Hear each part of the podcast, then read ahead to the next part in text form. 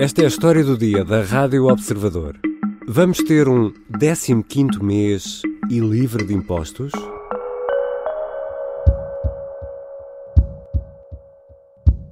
Sendo estas medidas concretizadas, eh, há a possibilidade de aumentar os salários, porventura, a um nível superior àquele que está no acordo de rendimentos. Estamos a falar de que nível? Mas para isso é preciso que também do lado da criação de riqueza isso aconteça. O presidente da CIP propõe um pacto social. São 30 medidas. Aqui, à saída de uma reunião com a Ministra da Segurança Social, a 19 de setembro, Armindo Monteiro manifestava a vontade de dar mais dinheiro aos trabalhadores e, ao mesmo tempo, permitir às empresas criar mais riqueza. Entre as medidas previstas está um 15º mês para os trabalhadores e isento de IRS. Alguma destas medidas tem pernas para andar? Vou conversar com Beatriz Ferreira, jornalista do Observador, que habitualmente acompanha temas ligados ao emprego e à segurança social. Eu sou o Ricardo Conceição e esta é a história do dia.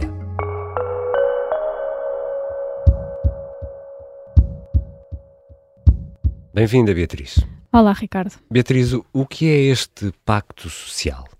Este pacto é um conjunto de 30 propostas que tem três eixos: uh, o crescimento, os rendimentos uh, e a simplificação.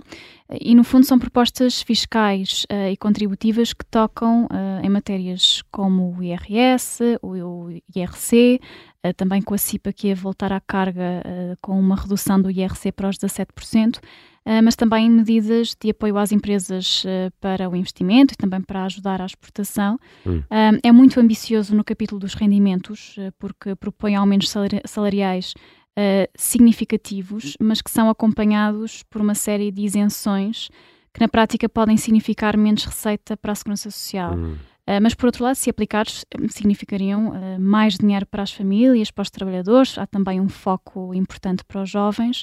Um, e depois tem um, um, eixo que é o da simplificação, uh, que, é no fundo uh, simplificar os processos para as empresas, eliminando alguma burocracia associada. Um, e, e no, neste, no seu conjunto, estamos a falar de medidas que não são só medidas para o orçamento do Estado de, para 2024, uhum. que vai ser apresentado no dia 10, uh, ah, mas também são medidas para implementação e negociação a médio e longo prazo. E este, este conjunto de propostas eh, que a CIP eh, agora apresenta resulta eh, de quê? Este pacto social ele foi anunciado pela primeira vez numa entrevista um, de Armindo Monteiro, presidente da CIP, uh, em abril. Foi a primeira entrevista enquanto presidente da CIP observador. ao Observador. Uh, e foi numa altura que uh, coincidiu com a sua tomada de posse. Ele queria passar a ideia de diálogo, que estava aberto a esse diálogo. E, e, o que nos disse foi que queria firmar, na altura não lhe chamou um pacto social, mas disse que queria firmar um acordo com as centrais sindicais, portanto a UGT e a CGTP, um, e que a ideia era que os parceiros sociais discutissem entre si sem o governo. Ele hum. dizia hum. que a sociedade portuguesa não estava habituada a que isso acontecesse. Um, e que, na visão dele, na altura, ele disse que isso não era desvirtuar a concertação social, era apenas fazer uma negociação bilateral, no fundo, para acertar o passo com as centrais sindicais e depois, em conjunto, uh, irem uh, falarem uh, ao governo, com o governo mas aqui de passo alinhado. Porque as reuniões normalmente têm governo, têm sindicatos, têm patrões, sempre, não é? Exatamente. Na concertação social é esse órgão consultivo por excelência um, em que as empresas, as centrais sindicais, portanto as confederações empresariais, aliás, as centrais sindicais e o governo se reúnem para discutir os mais variados temas, uh, nomeadamente no âmbito do orçamento do Estado. Um, mas uh, voltando aqui à questão do, do Pacto Social, na altura, quando Armindo Monteiro fez esse anúncio, ele não referiu as outras confederações patronais, de facto, ele disse que este acordo seria só com as centrais sindicais. Um, e, e, que, eh, no fundo, queria alinhar o passo, mas era com a CGTP hum. uh, e a UGT. Uh, e hoje sabemos que essa tentativa de diálogo não resultou propriamente bem, porque a CGTP não quis participar nessas reuniões. Um, e a, a UGT uh, não subscreve as medidas deste pacto, portanto, este pacto foi apresentado ao Governo e à UGT na semana passada, a UGT esteve lá, mas só para ouvir, não, não subscreve as medidas. Isso quer dizer que esta, um, estas propostas, esta, esta proposta da CIP não encontra eco junto dos, dos parceiros? A CIP está envolvida neste momento em duas frentes de, de, negociação, digamos assim, porque há este pacto social, que tem medidas só suas, são 30 medidas, mas depois também faz parte do Conselho Nacional das Confederações Patronais, que é um organismo onde as confederações patronais falam a uma só voz. Onde os patrões se reúnem. Exatamente. E, por exemplo, eh, tem reuniões, muitas vezes, eh, ou só as confederações patronais com o uhum. governo, ou então as confederações patronais neste, eh, neste Conselho. Um, e, portanto, uh, neste, uh, este Conselho das Confederações Patronais também tem medidas uh, mais abrangentes, portanto, são hum. medidas que são defendidas por todos. Portanto, a CIP tem aqui dois documentos. Há um documento com 25 medidas do Conselho das Confederações Patronais, que já foi entregue ao Governo, depois há outro, pacto, depois há o Pacto Social, que tem 30 medidas e uh, o Pacto Social foi apresentado ao governo uh, pela CIP, numa hum. sessão onde não estiveram as confederações patronais. Um, e, e, de facto, estas reuniões bilaterais não, uh, não caíram muito bem junto dos Causar algum desconforto? Exatamente, causar algum desconforto. Até mesmo o presidente do Conselho Económico e Social, Francisco Assis, segundo o Expresso, enviou uma mensagem chateado hum. uh, aos parceiros sociais a dizer que uh, este processo negocial fora da concertação podia desvirtuar o intuito hum. da concertação e que tinha de ser cabalmente esclarecido. E a ministra já veio dizer, entretanto, que uh, vai uh, reunir com uh, todos os parceiros sociais, uh, que pode haver reuniões com os parceiros sociais individualmente, mas que são todas feitas no âmbito da concertação social. Não, nós estamos sempre a fazer, não há paralelas nenhumas, há trabalho com todos, é isso que temos assumido sempre, trabalho com todos. Mas Beatriz, com a entrega do Orçamento do Estado agendada já para 10 de outubro, alguma destas medidas, estamos a só a falar do tal Pacto Social da CIP, um, a serem aceitos, poderá já vigorar no próximo ano? Na teoria, sim. A questão será saber se o governo está disposto a aceitá-las uh, e, em algumas medidas emblemáticas, como seriam, por exemplo, a redução uh, da taxa social única uh, em um ponto percentual a cargo do empregador. Aí o Ministro das Finanças já foi perentório, já disse que não alinha porque põe em causa a sustentabilidade da segurança social que é um argumento que tem sido muito usado uh, pelo governo quando quer evitar algumas despesas, e depois também outra medida que é a redução do IRC. Uh, também, de certa forma, já foi descartada pelo governo, embora o governo diga que está a analisar todas as propostas e está tudo em cima da mesa, uh, mas aqui, em relação a algumas medidas, já sinalizou que de facto não está muito disposto a avançar. Já voltamos à conversa com a jornalista Beatriz Ferreira. Afinal, que medidas são estas e poderá ou não haver um 15º mês livre de impostos?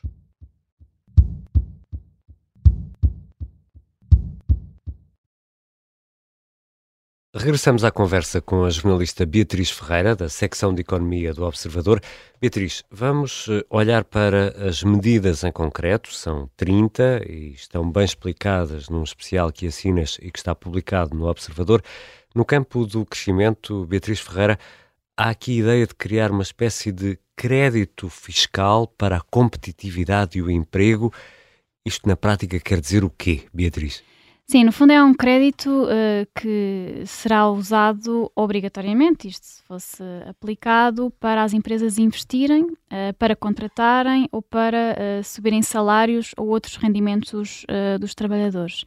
Mas depois também há propostas para ajudar as empresas na internacionalização, a descida do IRC que eu já referi, um, ou, por exemplo, uma medida mais simples que passa por generalizar o ensino da informática. Isto para dizer que são propostas muito diversas, por exemplo, uhum. passam também pela redução do IVA para os 6%.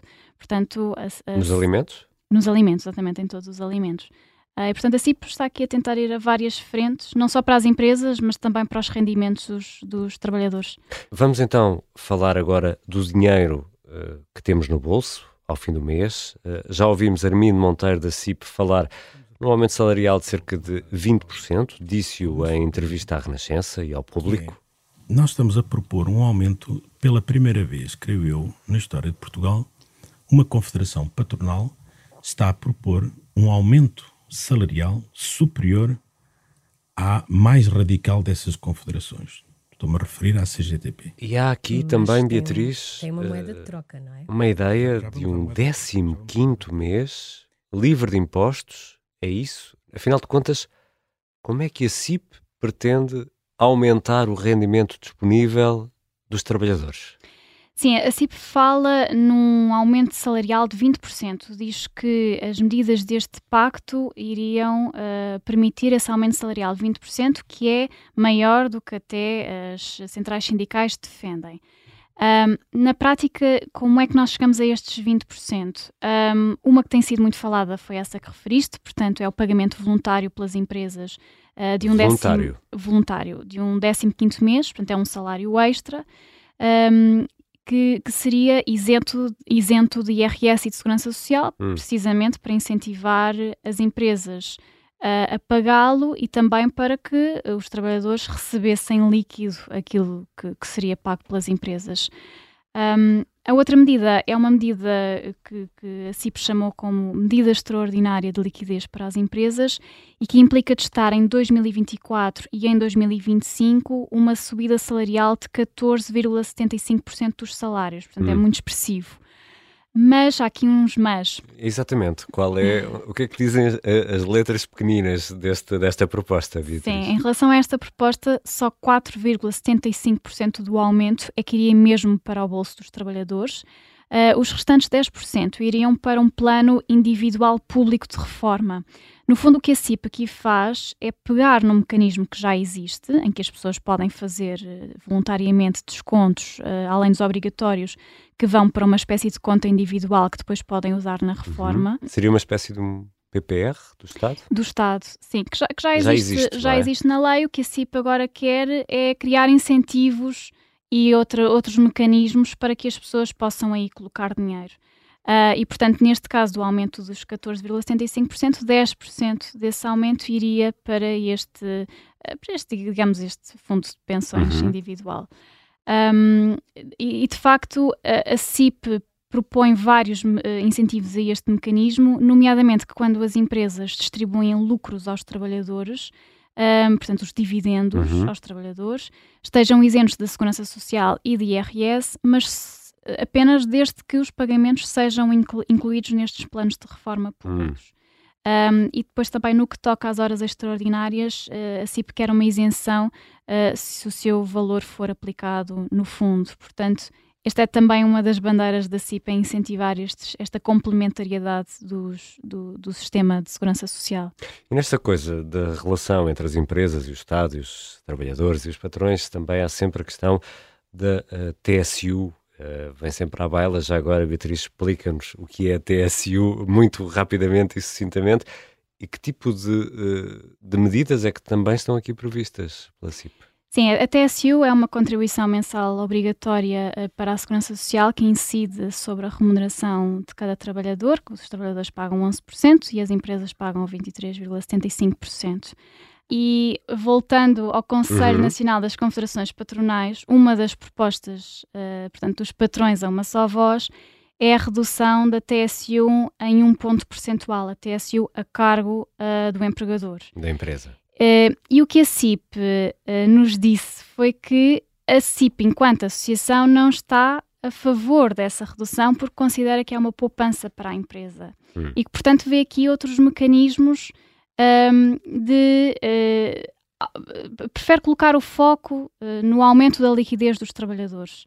Uh, e, portanto, propõe um conjunto de, de isenções, uh, ou seja, por exemplo, o pagamento do 15º mês isento de TSU, é isento de IRS também, e ainda a isenção uh, de TSU e IRS sobre os dividendos distribuídos aos trabalhadores, desde desde que estes sejam aplicados uhum. nos tais, no tal plano de, de reforma público. E temos muitos uh, problemas, uh, desde logo a habitação, e há também uma ou duas propostas nessa área, mas há também uh, propostas que olham sobretudo para os jovens e para a necessidade de reter talento em Portugal, não deixar que as pessoas que são aqui formadas tenham de procurar uma vida melhor lá fora. E há uma medida no campo fiscal precisamente para esses jovens, Beatriz.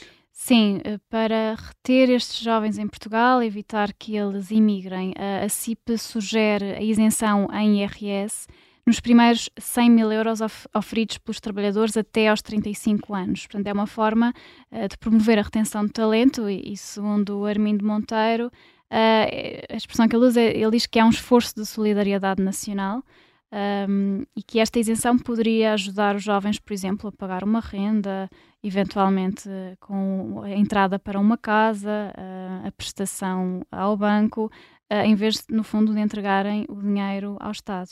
E depois também uh, prevê a criação de um regime especial do trabalhador estudante, uh, em que se garante, no fundo, que até um, um determinado, limite de rendimento, os salários uh, que são ganhos pelos estudantes não têm implicações fiscais, ou seja, um, que, que, os salários não interfiram uh, com a elegibilidade para apoios como as prestações sociais hum. ou as bolsas de estudo.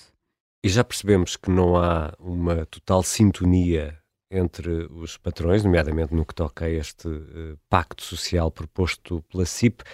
A CIP pode avançar sozinho, ou seja, pode recomendar aos seus associados que avancem, sendo a CIP, que vulgarmente se diz que são os, os patrões dos patrões, não é? Pode mesmo avançar sozinha, sem o apoio dos outros, ou mesmo sem o apoio do, do governo, propor às empresas que o façam?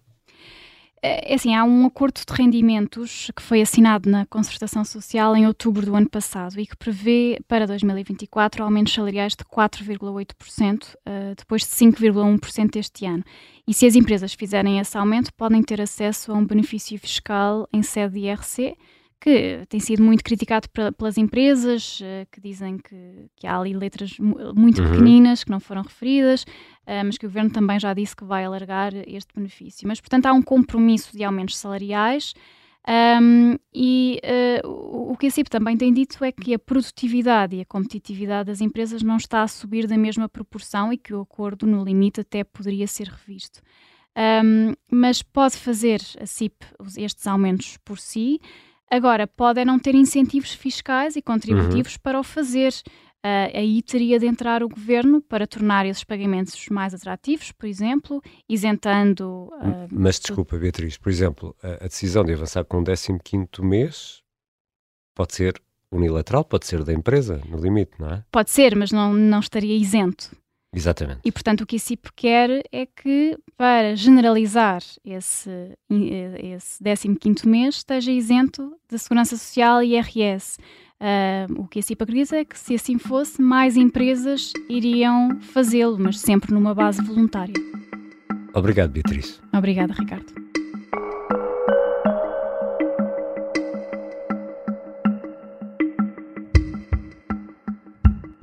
Beatriz Ferreira é jornalista da secção de Economia do Observador e acompanha temas ligados ao emprego e à segurança social.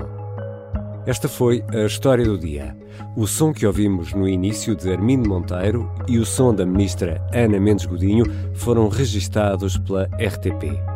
Este episódio teve a colaboração do jornalista Vasco Maldonado Correia, a sonoplastia é de Bernardo Almeida e a música do genérico do João Ribeiro.